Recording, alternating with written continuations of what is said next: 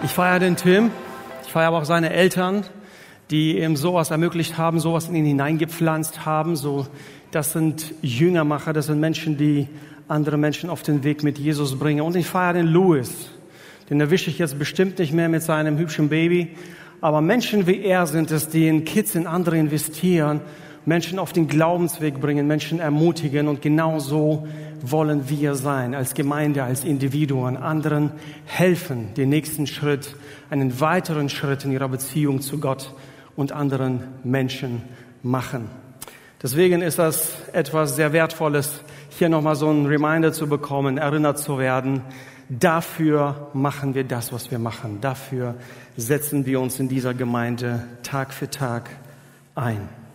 Und genau darum ging es auch dem Apostel Paulus. Nicht nur, wo er diesen Brief geschrieben hat, sondern auch in seinem gesamten Dienst. Der Viktor hat letztes Mal die Predigt abgeschlossen mit den Worten des Paulus, wo er heißt, in Christus verkündigen wir, wir zeigen jedem Menschen den richtigen Weg und unterrichten jeden Menschen in der Lehre Christi. Wir tun es mit der ganzen Weisheit, die Gott uns gegeben hat. Denn, denn wir möchten jeden dahin bringen, dass er durch die Zugehörigkeit zu Christus als geistlich reifer Mensch vor Gott treten kann. Das ist unser Ziel in dieser Gemeinde. Das ist nicht nur das Ziel von Paulus, sollte auch dein Ziel sein, wenn du mit Jesus unterwegs bist. Ganz gleich, wo du stehst. Es gibt immer jemanden, den du an die Hand nehmen kannst und einen Schritt weiterführen. Und es gibt ganz sicher jemanden vor dir, dem du die Hand reichen kannst und selber einen Schritt weitermachen kannst. Das nennt man den Weg der Nachfolge, den Glaubensweg. Und hier setze ich auch an, ein paar kleine Erinnerungen zu dem, äh, zu dem Brief selber, den hat der Apostel an eine Gemeinde geschrieben, die er nicht kennt. Und das macht es immer ein bisschen schwierig, wenn du jemandem, wenn du deinem Nachbar sagen willst, so, ey, so wie du dein Auto immer parkst, das nervt und das hindert mich rauszufahren. Wenn du ihn nicht kennst, dann suchst du immer einen Weg. Wie, wie, wie knüpfst du an? um das zu sagen. Und dem Apostel Paulus geht's ähnlich. Er kennt diese Menschen nicht, denen er schreibt. Und er schreibt den wahrscheinlich aus Rom und hier ist so ungefähr die Gegend, in der er, in der diese Gemeinde war. Äh, in demselben Brief werden Laodicea und auch Hierapolis erwähnt, so umliegenden Gemeinden. Und diese ganze Region sind eigentlich Gemeinden, hier Pergamon, Thyatira, Ephesus, all diese Gemeinden, die auch in der Offenbarung erwähnt werden, in den sieben Sendschreiben, die er anschreibt. Also in dieser Region findet das Ganze statt und dort ist die Gemeinde von Kolossee. Oder er sagt dann ja auch, und wenn ihr den Brief gelesen habt, gebt den an die Gemeinde in Laodicea weiter. Es war ganz üblich, dass diese Briefe dann rumgegangen sind von Gemeinde zu Gemeinde. Bedenkt immer, in dieser Zeit gab es keine fertige Bibel. Wenn wir heute, wenn jemand kommt und etwas sagt, dann können wir schnell nachschlagen. Ist es wirklich, was Gott gesagt hat? Hatten die Leute in der Form nicht. Deswegen machten sich auch viele falsche Lehrer breit. Sie kommen in die Gemeinde, sie haben einfach Dinge behauptet, die wahr oder unwahr haben und die Leute haben nicht immer gewusst, ist es richtig. Und deshalb setzen sich Leute wie Paulus mit ihrer apostolischen Autorität ein, um diesen auf den Weg zu helfen. Und wir werden gleich auch merken, wie leidenschaftlich, wie intensiv dieser Text ist. Und es geht dem Apostel nicht nur darum, äh, irgendwelche Binsenweisheiten äh, loszuwerden, sondern diesen Menschen tatsächlich auf den richtigen Weg zu helfen. Wenn du das Gefühl kennst, wenn dein Kind krank ist oder dein Bruder, Schwester, wer auch immer, und du sitzt daneben und du hättest gerne ein Stück seiner Schmerzen, kennst du das Gefühl? Du würdest ihm, komm schon, gib zu. Ihr könnt nicht so egoistisch sein. Richtig. Jeder wünscht sich, dass dem anderen was abnehmen, vor allem Kindern abnehmen zu können. Oder wenn ein Kind aus der Schule kommt und sagt, Papa hat mich wieder geschlagen, Mama hat mir wieder an den Haaren gezogen und dann schnappst du dir einen Baseballschläger und gehst, nein, sowas machen wir nicht. Aber das könnte das Gefühl auslösen zumindest, du willst dein Kind in Schutz nehmen. Genau das Gefühl hat der Apostel Paulus. Er sieht diese kleinen Glaubenskinder, er sieht wieder irgendwelche Haie kommen, die sie fressen wollen, wortwörtlich gesagt, die sie auf den falschen Weg bringen wollen, und er setzt sich für sie ein. Und gleich in den ersten Versen spricht er mit dieser Leidenschaft. Bevor wir lesen, möchte ich auch diese Predigt und diese Predigtreihe auch dafür gebrauchen, dass wir selbst lernen, wenn wir die Bibel lesen, uns die Inhalte zu erschließen. Ja, wir wollen ja nicht immer vorgekautes essen. Wir wollen ja irgendwann mal selber Butterbrote schmieren und essen. Und wir machen das so, ich mache das so, bevor ich einen Text untersuche, erstelle ich mir ein Strukturbild, weil wenn du jetzt so wie heute 15 Verse hast, beim vierten, fünften hast du abgeschaltet. Du weißt nicht mehr, was im ersten war. Du nicht, ich. Deswegen mache ich mir so eine Hilfe und möchte das einmal gezeigt haben, was euch vielleicht auch hilft, wenn du einen längeren Bibeltext studieren möchtest. Das ist die Art und Weise, wie du es machen kannst. Du suchst dir, was ist der Hauptsatz, schöne deutsche Grammatik, wo sind Nebensätze, was ist hauptsächlich, was ist nebensächlich. Und dann werden dir Dinge klarer werden. Und du wirst dich nicht in irgendwelchen Details verlieren. Zum Beispiel die ersten äh, die ersten vier Verse. Er sagt am Anfang nur, denn ich will, dass ihr wisst, welch großen Kampf ich um euch habe. Punkt, Aussage. Alle nächsten Verse dienen nur dem, das deutlich zu machen, was er sagen will. Das zweite Strukturbild ist, bis Vers 8, Vers 8 sagt er, seht zu, dass niemand euch einfängt. Und der ganze weitere Text bis, bis Vers 15 dient nur dem Argument, dieses zu unterstützen. Okay? So könnt ihr euch selbst helfen, wenn ihr die Bibel lest, das besser zu verstehen. Und ich werde die neue Genfer Übersetzung lesen. Hier ist aber die Elberfelder abgebildet, weil manche Worte, die sind beim Bibelstudium einfach genauer und aussagekräftiger, finde ich, und ich werde darauf zurückgreifen. Zurück zu Paulus. Sein Wunsch ist also, jeden Menschen auf den richtigen Weg zu bringen und am Ende als reifen geistlichen Menschen vor Gott dastehen zu haben. Und deshalb sagt er in Kapitel 2, schlagt eure Bibeln auf oder eure elektronischen Bibeln, wie auch immer. Wir haben 15 Verse vor uns, die wir durcharbeiten wollen. Das wird euch helfen. Ich erwähne das, sagt Paulus, weil ihr wissen sollt, wie sehr ich mich für euch einsetze. Ich kämpfe um euch und auch um die Geschwister in Laodicea und um alle anderen, die mich nicht persönlich kennen. Es geht mir darum, und dann führt er aus. Das Wort, das hier im Griechischen steht, bedeutet ringen. Ihr habt Ringer gesehen, die kämpfen, und das ist die Beschreibung von Paulus. Er hat diesen unsichtbaren, nicht erreichbaren Feind, das sind die falschen Lehrer in Kolossee, und er setzt sich als jemand, der sie überhaupt nicht kennt, für sie ein. Er leidet für sie. Und warum werden wir gleich nochmal sehen? Ich kämpfe um euch. Und man könnte sagen, Paulus, Hast du nicht genug mit den Galatern zu tun? Die haben echt, die machen echt Probleme. Die Korinther sind nach so vielen Jahren immer noch nicht da, wo sie sein sollten. Jetzt suchst du dir noch eine Baustelle in Kolossee. So würde ich wahrscheinlich denken. So, ich habe genug mit dieser Gemeinde. Warum sollte ich da noch was anfangen? Aber seine Berufung ist eine Berufung für die Gemeinde Jesu und nicht für die Gemeinde in Galatien, Kolossee, Korinth, Ephesus oder sonst irgendwo. Und so bringt er sich hier für diese Gemeinde ein, weil er im Text davor gesagt hat, Gott hat mich beauftragt, anderen diese gute Nachricht zu bringen. Und wofür ringt er? Vers 2. Es geht mir darum, dass ihr gestärkt und ermutigt werdet und dass ihr in Liebe zusammenhaltet. Und Achtung jetzt, dann werdet ihr eine tiefe und umfassende Erkenntnis erlangen, ein immer größeres Verständnis für das Geheimnis Gottes. Christus selbst ist das Geheimnis. Das ist nicht der westliche Weg der Erkenntnis, oder?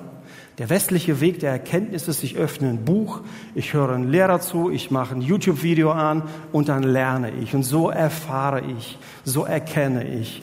Achtet mal hier drauf, wie erkennen Sie, wie erlangen Sie eine tiefe und umfassende Erkenntnis? Indem Sie in Liebe zusammenhalten. Vers 2, schaut rein. Es geht mir darum, dass ihr gestärkt und ermutigt seid und dass ihr in Liebe zusammenhaltet. Das ist der Weg dieser Erkenntnis. Ein immer größeres Verständnis für das Geheimnis Gottes. Und das ist, gehen wir zurück zu Heinrichs Predigt, ganz am Anfang, das ist wie Erkenntnis. Diese zwei Worte, Einsicht und Weisheit, die gehen durch den ganzen Brief. Das ist wie Erkenntnis geschieht. Man hört etwas, begreift etwas, tut etwas, also verinnerlicht das im Leben und dann wiederholt sich der ganze Gang. Das ist immer währende, fortbewegende Lernen. Äh, die Erkenntnis kommt dadurch, dass man Dinge tut und nicht Dinge weiß. Vom jüdischen oder dem, dem äh, hebräischen Denken her war das so, so, wenn du sagst, ich weiß, dann sagst du, ich tue. Ich weiß, gab es da nicht theoretisch. Ich weiß die Tatsache, dass heute der äh, 24. Juli ist. Wenn die sagten, ich weiß, dann sagten sie, ich tue, ich lebe es. Und darum geht es dem Apostel auch in diesen Versen. In ihm, in Jesus Christus, sind alle Schätze der Weisheit und der Erkenntnis verborgen. Hier haben wir die Kulmination. Angefangen hat Paulus damit, dass er sagt, ich bete dafür, dass ihr Einsicht und Weisheit habt. Wenn er sagt, ich mühe mich ab für euch, dann sagt er auch mit aller Weisheit, die Gott mir gegeben hat. Er sagt, wenn ihr in Erkenntnis, in Weisheit wachsen wollt, Liebe ist das Hauptmerkmal. hat Jesus schon gesagt. Euch werden sie daran erkennen, dass ihr einander liebt, dass ihr zu mir gehört.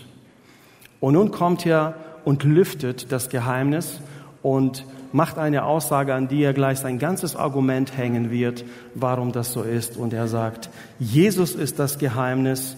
Und Vers 3, schaut rein, in ihm sind alle Schätze der Weisheit und der Erkenntnis verborgen.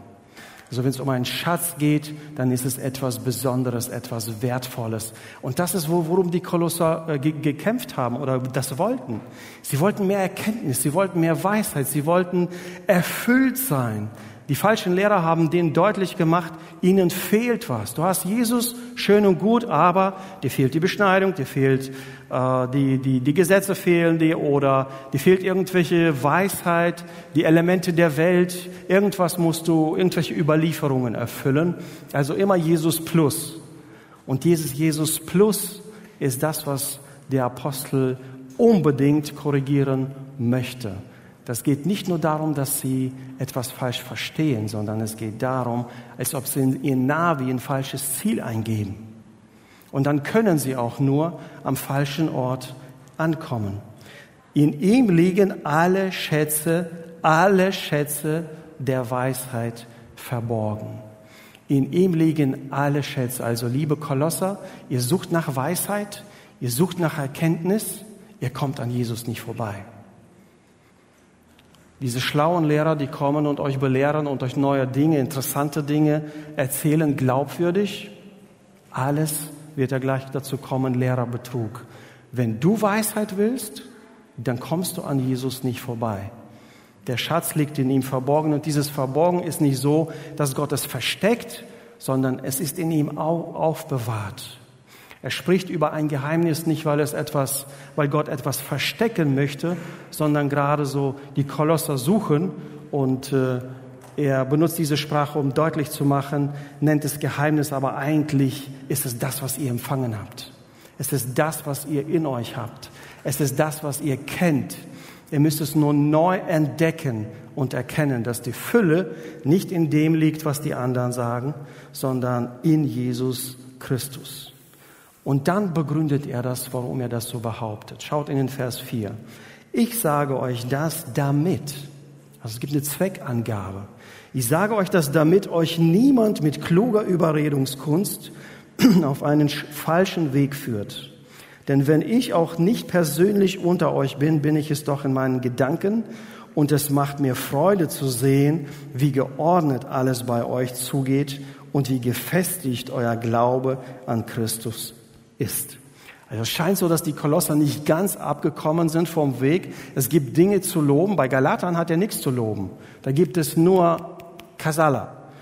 Äh, hier hat er Dinge zu loben und erwähnt sie positiv und äh, sagt, sagt unter anderem auch, damit euch niemand durch kluge Überredungskunst, durch geschmückte Reden, durch rhetorische Reden äh, wegführt, einfängt, verführt. Immer wenn es darum geht, dass jemand rhetorisch gut auftaucht, das sagt er zum Beispiel auch im Korintherbrief den Korinthern, dann sagt er nicht, also er führt dem nicht entgegen, aber meine Rhetorik ist besser, ich habe Theologie studiert bei Gamaliel, Universitätsjahre so und so und ich habe so viele Gemeinden gegründet. Er sagt, wenn ihr erkennen wollt, ob jemand nur Sprüche kloppt, schaut, ob er in der Kraft des Geistes auftaucht. Wenn jemand nur Sprüche kloppt, aber die Kraft des Geistes nicht hinter ihm ist, das ist seine Gegenüberstellung, dann ist es alles Pustekuchen. Dann ist es alles eine Luftblase. Da ist kein Inhalt, da ist keine Fülle. Und um die Fülle geht es ihm auch. Dazu führt er uns gedanklich, damit sie das erkennen, was die Fülle ist. Denn selbst wenn ich hier wieder nochmal etwas Persönliches, dann selbst wenn ich nicht persönlich unter euch bin, ich bin im Geiste mit euch, ich bin, als ob ich da bin. Ich fühle den Schmerz, ich sehe die Gefahr, die ihr, äh, den gefährlichen Weg, den ihr eingeschlagen habt, und ich sehe auch die guten Dinge, die bei euch sind. Äh, Ordnung und Festigkeit im Glauben. Und dann ab Vers 6 greift er zurück auf das, was die Kolosser bisher erlebt haben. Also Paulus ist ein sehr guter Rhetoriker. Er fängt damit an, dass er sagt, das lobe ich unter euch Kolosser, das macht ihr gut, das ist gut. Und das bin ich. Dann stellt er sich vor, wie er, äh, wer er ist und was er macht. Und dann kommt er dazu, das eigentliche Problem anzusprechen. Bis Vers 5 haben wir nur noch Einleitung. Die Einleitung des Briefes ist von 1.1 bis 2.5, eine sehr lange, hat aber damit zu tun, weil die Leute ihn nicht kennen. Er muss erstmal Glaubwürdigkeit herstellen und jetzt greift er auf etwas zurück, was sie schon erlebt haben. Und zwar Vers 6, ihr habt die Botschaft, die euch verkündet wurde, Glauben geschenkt und habt euch Jesus Christus als dem Herrn unterstellt. Darum richtet nun euer ganzes Verhalten an ihm aus. Ihr habt ihn empfangen, ihr habt ihm Glauben geschenkt, nicht nur, sondern ihr habt euch ihm unterstellt. Also sie haben schon verstanden, worum es geht. Jesus anzunehmen heißt nicht nur, ein Maskottchen neben mir zu haben, sondern es ist ein Herr, dem ich mich unterstelle, der das Sagen hat in meinem Leben, der etwas zu sagen hat in meiner Lebensführung. Und deshalb sagt er auch, weil ihr ihn empfangen und euch ihm unterstellt habt, darum richtet euer ganzes Verhalten, euer ganzen Lebensstil nach ihm aus. Und Vers 8, Vers 7 ist die Erklärung, wie sie das machen.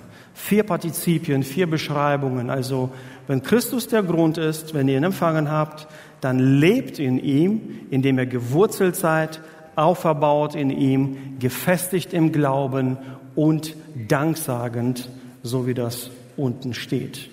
Also hier ist das Hauptproblem wahrscheinlich, was die Kolosser hatten. Sie dachten, wir haben Jesus empfangen, wir haben ihn aufgenommen, wir sind Mitglieder der kolosseischen Gemeinde geworden, keine Ahnung, wir arbeiten mit, wir spenden, also ein ganz normales Gemeindeleben. Und dann kommen plötzlich diese falschen Lehrer und sie sind irritiert, sie sind wankelmütig. Und mit diesem folgenden Vers will der Apostel ihnen sagen, es geht nicht nur darum, dass du den Glauben angenommen hast. Es geht nicht nur darum, dass du dich Christ nennst, sondern wenn du in diesem Glauben wachsen willst, und das musst du, reifen, glauben, dann kommt es darauf an, dass du verwurzelt bist. Manche Übersetzungen umschreiben dieses starke Wort, hier ist also die Baumanalogie oder eine Pflanzenanalogie, so, dass du deine Wurzeln tief in den Boden schlägst. Darum geht es hier. Weil eine Pflanze, ein Baum lebt nur aus dem Saft, den die Wurzeln ihm geben. Und deshalb kommt es darauf an, dass man in Jesus verwurzelt ist. In seiner Sprache, in diesem Brief bedeutet das, zu verstehen, die Weisheit liegt in Jesus, nicht in Traditionen, nicht in menschlichen Überlieferungen, nicht in welche Philosophien oder Riten oder Zeremonien, die ihnen beigebracht worden sind, sondern die Verwurzelung bedeutet, aus Jesus ziehe ich meinen Saft. Ich habe ein Grundverständnis, dass Jesus eigentlich die Quelle meines Lebens, meines Glaubens ist. Und dann kommt ein Wort aus der Bausprache, auferbaut in ihm oder auf ihm baue ich auf. Das ist, was die Kolosser verstehen mussten. Du hast zwar dich Jesus zugewandt und er hat dich aufgenommen, aber jetzt geht es nicht darum, stehen zu bleiben, sondern den nächsten Schritt zu gehen. Was ist mein nächster Schritt? Ist es die Taufe? Ist es, dass ich mit jemandem rede, der mir die Bibel erklärt? Gehe ich in eine Kleingruppe, wo ich geistlich wachsen kann? Wie baue ich mein Glaubensleben auf? Niemand, niemand kann es aus sich selbst selbstständig machen. Deswegen hat irgendjemand weise und für alle Ewigkeiten wahrscheinlich diese drei Gs formuliert. Die haben nichts mit 3G zu tun. Zum Glück, das habe ich eigentlich schon vergessen, dass es das gab. Äh, Gebet, Gemeinschaft und äh, Gottes Wort. Das sind die drei Pfeiler, auf dem jedes Glaubensleben steht. Und das geht nicht nur um Gebet und Bibellesen, es geht unbedingt um Gemeinschaft. Es geht darum, dass du dich mit Menschen umgibst, die dich auf deinem Weg bestärken, dich weiterführen, dich unterstützen. Und das ist die Hauptlektion, die die Kolosser lernen müssen. Seid in ihm verwurzelt, baut euer Leben auf ihm auf, bleibt im Glauben fest und lasst euch nicht von dem abbringen, was euch gelehrt worden ist. Für das, was Gott euch geschenkt hat, könnt ihr ihm nicht genug danken. Jetzt hat er genug Grundlage aufgebaut für die Kolosser und jetzt kommt die eigentliche Ermahnung, die so wichtig ist und eigentlich den Hauptteil der, des, also des Kolosserbriefs ausmachen wird. Euren Korach wird übrigens beim nächsten Mal genau darüber sprechen, seht zu, dass euch niemand einfängt. Er wird darüber sprechen, wie man falsche Weisheit von wirklicher Weisheit unterscheiden kann und auch soll. Also hier der Vers 8, nehmt euch in, vor denen in Acht, die euch mit einer leeren, trügerischen Philosophie einfangen wollen, mit Anschauung rein menschlichen Ursprungs, bei denen sich alles um die Prinzipien dreht, die in dieser Welt herrschen und nicht um Christus. Nehmt euch in Acht von denen, vor denen, die irgendwelche Ersatzdinger bieten, vor denen, die sagen, Jesus ja, aber und dann etwas hinzufügen. Jedes Mal, wenn es heißt Jesus plus, ist es eine Irrlehre. Jedes Mal, wenn dir jemand sagt, für deine Erlösung brauchst du Jesus und noch, ist das eine falsche Lehre. Er sagt, in Jesus liegen verborgen alle Schätze der Weisheit und der Erkenntnis. Nur in ihm allein. Darüber hinaus, und deshalb auch der Text, den der Kevin am Anfang gelesen hat, den er schon in Kapitel 1 sagt, in ihm ist alles geschaffen worden, zu ihm hin, durch ihn. Von ihm ist alles abhängig. Er erhebt Jesus und einen Status, stellt ihn auf ein Podest, noch nie gesehen, nie gehört. Er ist der Dreh- und Angelpunkt des Universums und vor allem auch der Erlösung. Deshalb lasst euch nicht betrügen durch Lehre, also hier haben wir substanzlose, inhaltslose Philosophien, die zwar schön klingen von den Worten her, aber es ist wie McDonalds essen. Du hast gegessen hast nach einer halben Stunde wieder Hunger. Es ist leer, ist substanzlos und keine wirklichen Nährwerte drin. Sorry, keine Gegenwerbung gegen McDonalds. Mit Anschauung rein menschlichen Ursprungs, bei denen sich alles um die Prinzipien dreht, die in dieser Welt herrschen. Und das waren solche Dinge wie Asketismus zum Beispiel. Die haben gesagt, ja, schön, dass du an Jesus glaubst, aber wenn du nicht morgens um fünf aufstehst und eine Stunde Bibel liest und dann bis sieben Uhr auf den Knien betest und dann abends nach deiner Arbeit zwei, drei Stunden in der Gemeinde arbeitest, dann bist du nicht wirklich gläubig. Dann bist du nicht geistlich in unserer Sprache. Das haben diese Lehrer ihnen beigebracht. Jesus ja, aber hier musst du noch ein bisschen und da musst du noch ein bisschen und das gehört auch dazu. Und er sagt, in Jesus allein liegt alle Weisheit. Das, was die vorgeben, Weisheit zu sein, ist Pustekuchen, ist Luft, ist kein Inhalt, ist eine Hülle ohne Inhalt. Und jetzt kommt er im Vers 9 und 10 und das ist ein eigentlicher Punkt, was er ihnen deutlich macht. Er sagt, ihr Kolosser, eigentlich was er sucht, ist dieses Erfülltsein, richtig? Ihr glaubt, weil ihr an Jesus glaubt, habt ihr noch nicht genug, ihr braucht noch irgendetwas. Also er sucht erfüllt zu sein.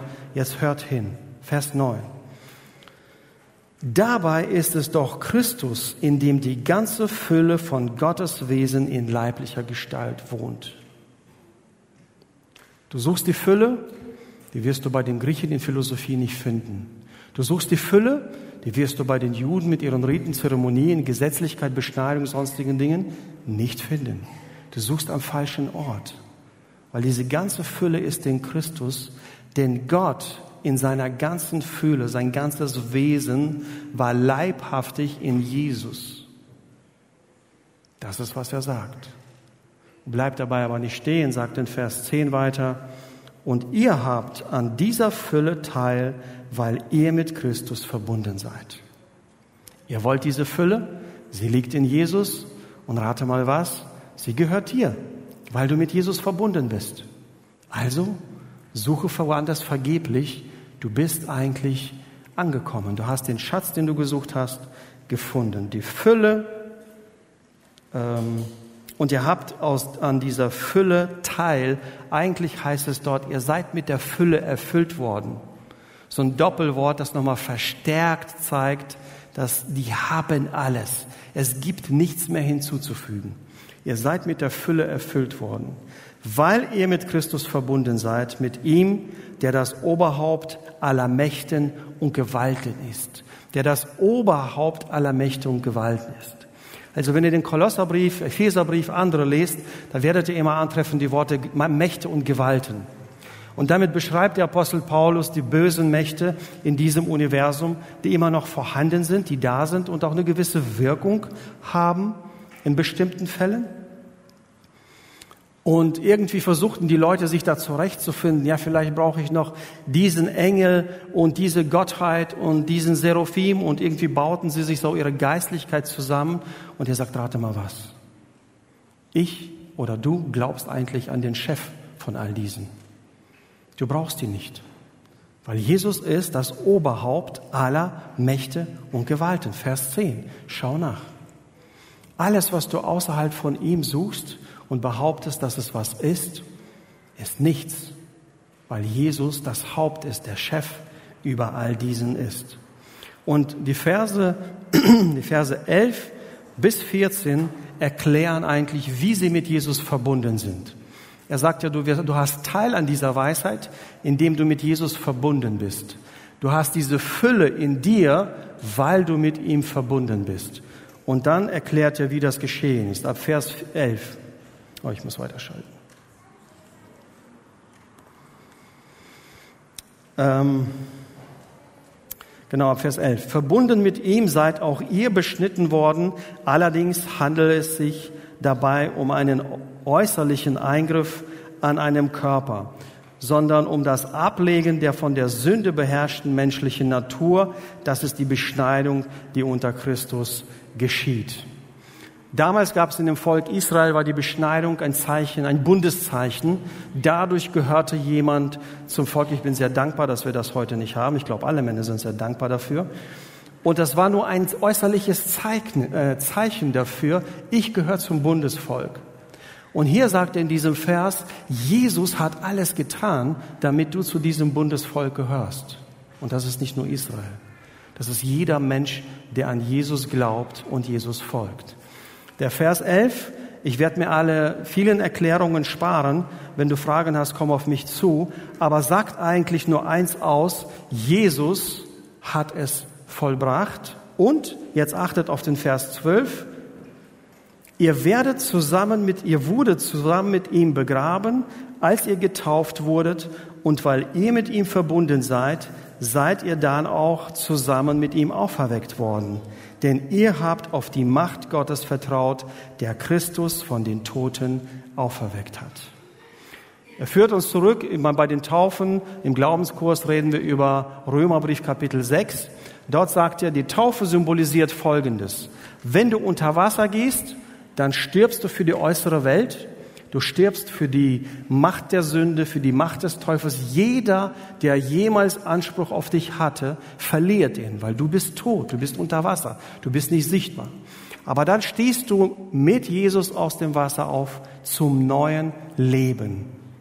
Der Anspruch ist also es gibt keinen Anspruch mehr auf dich, aber du bist wieder da zum neuen Leben. Und das Bild gebraucht er hier, um deutlich zu machen, durch den Glauben an Jesus, an Jesus seid ihr allen Ansprüchen der Sünde, des Teufels, der Welt, alles Bösen Die sind nicht mehr da. Aber er hat euch mit auferweckt mit sich selber, also seid ihr wieder da, frei von all diesen Ansprüchen, von all diesen Mächten. So seid ihr Teil dieser Fülle in Jesus Christus geworden. Soweit die Erklärung. Ab Vers 13, ja Gott hat euch zusammen mit Christus lebendig gemacht. Also ihr wart nämlich tot. Ne? Er versucht das bildlich fortzuführen. Ihr wart nämlich tot in euren Verfehlungen und wegen eures unbeschnittenen sündigen Wesens. Doch Gott hat uns alle unsere Verfehlungen vergeben. Alles, was jemals dir angehangen hat, hat er vergeben. Er macht es an einem Bild deutlich in Vers 14. Den Schuldschein, der auf den Namen Andre Janssen ausgestellt war und dessen Inhalt ihn anklagte, weil er die Forderungen des Gesetzes nicht erfüllt hat, hat er für nicht mehr gültig erklärt. Er hat ihn nicht zerrissen, nicht annulliert, nicht irgendwo hingelegt, er hat ihn ans Kreuz genagelt. Mit sich selbst. Damit und damit für immer beseitigt. Es gibt keinen Schuldschein mehr, der auf Andre Janssen ausgestellt ist. Ganz gleich, welchen Mist ich verbockt habe in meinem Leben, den gibt es nicht mehr. Und Jesus hat nicht einfach nur sich entledigt, sondern er hat den Platz eingenommen, stellvertretend für dich und mich. Also diese letzten Verse dienen dem, den Kolossern deutlich zu machen, ihr habt diese Fülle, weil ihr mit Jesus verbunden seid, weil ihr durch den Glauben mit ihm gestorben seid und für das neue Leben wieder auferstanden seid. Und jetzt kommt die Krönung in Kapitel, in Vers 15. Die Kolosser glaubten ja immer noch, es gibt irgendwelche Mächte, denen wir uns unterordnen müssen, auf die wir achten müssen. Wir dürfen keine Gottheiten beleidigen oder sowas. Dann haben sie schlechte Laune und bestrafen uns. Irgendwo war das noch drin. Und er sagte ihnen, Jesus ist der Chef über all diese Mächte. Aber jetzt erklärt er nochmal in Vers 15, ich finde das einen der gewaltigsten Verse im Neuen Testament. Vers 15, besagt, und die gottfeindlichen Mächte und Gewalten hat er entwaffnet und ihre Ohnmacht vor aller Welt zur Schau gestellt. Durch Christus hat er einen triumphalen Sieg über sie errungen. Es ist in manchen Predigten hier schon durchgeklungen, der Brauch im, im, im Altertum, wenn ein König gewonnen hat. In einem Käfig hinten irgendwo hat er den besiegten König geführt, seine Soldaten vielleicht entwaffnet, teilweise waren sie nackt, um die Schande deutlich zu machen, und er hat sich präsentiert. Schaut mal auf diesen mächtigen König da, der ist nackt in einem Käfig, so, ich bin der Mächtige, ich bin der Starke, ich habe ihn besiegt. Das ist das Bild hier. Er sagt, Jesus hat diese bösen Mächte in diesem Triumphzug zur Schau gestellt. Er hat der ganzen Welt sichtbar und unsichtbar gezeigt, Sie haben keine Macht, sie haben keine Power. Sie sitzen im Käfig. Ja, sie wirken noch. Ja, es halt noch hier und dort durch. Aber das, was wir in der Offenbarung vor kurzem gelesen haben, wie dieser Sieg eigentlich stattfindet, ist hier schon in der Vergangenheit beschrieben. Er hat, es ist vollbracht, es ist getan. Diese Mächte haben keinen Anspruch auf dich. Vielleicht fühlst du das manchmal. Vielleicht erlebst du das auch. Vielleicht hast du Menschen in deiner Umgebung, die belastet sind.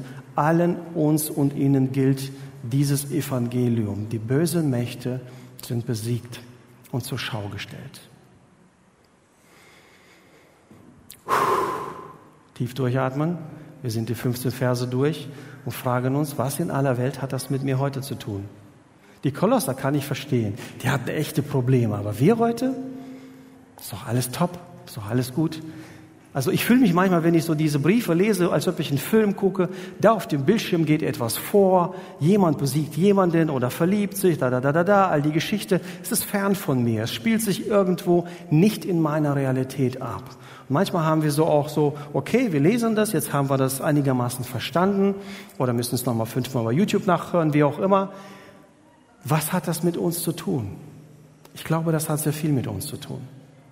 Nein, keiner von uns wird heute sich fragen, ja, muss ich noch an Engel glauben? Gibt es den Schutzengel und brauche ich den? Und welche sonstige Himmelswesen brauche ich in meinem Leben? Glaube ich nicht. Also, wenn ihr das glaubt, habt ihr echte Probleme. Kommt zu mir, äh, müssen euch freisprechen. Nein, glaube ich nicht. Vielleicht ist es auch nicht so dieses Jüdische, was damals so dominiert hat, dass man Leute immer noch gezwungen hat, den jüdischen Bräuchen zu folgen, die gläubig geworden sind. Denke ich, ist heute auch bei den wenigsten das Problem. Aber dafür sind es andere Dinge, die uns ablenken. Was, der, was, was Paulus hier eigentlich sagt, ist, wenn etwas das ausfüllt in dir, wo Jesus drin sein sollte, dann bist du auf dem Weg der Kolosse dann hast du in dein Navi ein falsches Ziel eingegeben und hoffst immer noch beim Richtigen anzukommen. Du hast Köln angegeben, möchtest aber in Frankfurt ankommen. Wird nicht passieren. Und deswegen warnt er die Kolosser so. Er sagt, wenn ihr das eingebt in euer Navi, menschliche Überlieferung, Philosophien, irgendwelche Riten und Zeremonien, ihr werdet nicht bei Jesus ankommen. Er ist die Fülle, die ihr sucht. Und die letzte Frage, die ich uns heute stellen möchte, ist es eine Hülle oder lebst du in der Fülle? Die Kolosser hatten eine schöne Hülle. Sie hatten Jesus aufgenommen, sie lebten mit Jesus, alles gut. Aber die Fülle haben sie vermisst oder nicht gehabt oder nicht gewusst, dass sie sie haben. Bei uns ist es heute, und ich bin lang genug in der Gemeinde und habe lang genug mit Christen zu tun, zu wissen, viele, einige, manche, wie auch immer, laufen mit einer Hülle. Die ist schön angestrichen, die ist bunt, die ist angenehm. Aber wenn man ein bisschen tiefer greift, wenn irgend so ein Stresspunkt aufkommt, dann merkt man ganz schnell an dem Charakter, ups, das war doch nicht so tief, wie ich dachte. So, diese Hülle hat ganz unterschiedliche Facetten. Aber ich bin seit 30 Jahren in der Gemeinde, ich bin seit 50 Jahren gläubig. Hülle. Aber ich arbeite in dieser Gemeinde schon seit 16, seit meinem 16. Lebensjahr. Hier läuft meine Spende hin. Ich habe dieses Haus gebaut. Hölle. Meine Kinder sind alle getauft. Sie sind alle in der Gemeinde. Nur eine Hülle. Jeder von uns hat eine gewisse Hülle, die wir versuchen schön zu halten. Das ist menschlich. Bei mir ist es so, mir reicht es manchmal, wenn man sagt, oh, der andere, der hat Ahnung von der Bibel. So, das streichelt mein Ego. Hülle. Aber am anderen, wenn ich in der Seelsorge war, der hat echt immer, der kann sich reinfühlen, der hat einen guten Rat und das hilft auch. Nur Hülle. Niemand weiß, ob es aus einer Quelle kommt oder von einem trockenen Boden, ob es rein menschliche Weisheit ist oder da Gott wirklich am Werk ist. Die Frage ist bei diesen Dingen, und die sind ja an sich nicht schlecht, Gott sei Dank, dass du seit 30 Jahren in der Gemeinde bist. Gott sei Dank, dass du seit 50 Jahren mit Jesus unterwegs bist. Aber ist das Leben immer noch da? Das ist die Frage. Gott sei Dank, wenn du mitarbeitest, sei klein auf, ein Riesensegen. Die Frage ist, passiert das aus Liebe oder passiert das aus Pflicht? Es ist hammermäßig und die größte Freude der Eltern, wenn die Kinder in der Gemeinde sind, getauft sind, aber sind sie geistlich wirklich wachsend? Sind sie im Prozess? Wissen wir etwas darüber?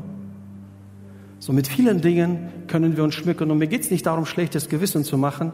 Ich wäre der Erste, der schlechtes Gewissen hätte. Hilft niemandem. Es geht nur darum, wir wollen uns ja identifizieren mit den Christen in Kolossee. Das ist der Identifikationspunkt. Wir alle haben Dinge, die nur unsere Hülle schmücken. Und wir müssen darauf achten, dass die Fülle, dass wirklich auch da drin das ist, was du angibst oder vorgibst zu sein. What you see is what you get. Das, was du siehst, das bekommst du auch. Nicht immer ist es der Fall, aber wir wollen dahin streben. Wir dienen aus der Fülle. Wir geben aus Liebe. Wir tun irgendwas zur Ehre Gottes, weil Gott es in uns bewirkt hat, nicht weil wir uns darüber identifizieren. So. Wenn wir den Kolosserbrief lesen oder vielleicht auch diesen Abschnitt, ist das die Frage, die uns nachgehen soll. Vielleicht ist es auch ein kleiner Weckruf für dich. Habe ich nur eine Hülle oder lebe ich in dieser Fülle? Oder hast du die Frage, wie komme ich zu dieser Fülle? Ich habe eine Beziehung zu Jesus, aber wie, wie, wie, wie komme ich da dran? Ich bin irgendwie stagniert, ich bin stecken geblieben. Such ein Gespräch, such Kontakt zu einer Kleingruppe, such Gemeinschaft mit anderen, die auf diesem Wege sind. Und Gott segne dich dabei.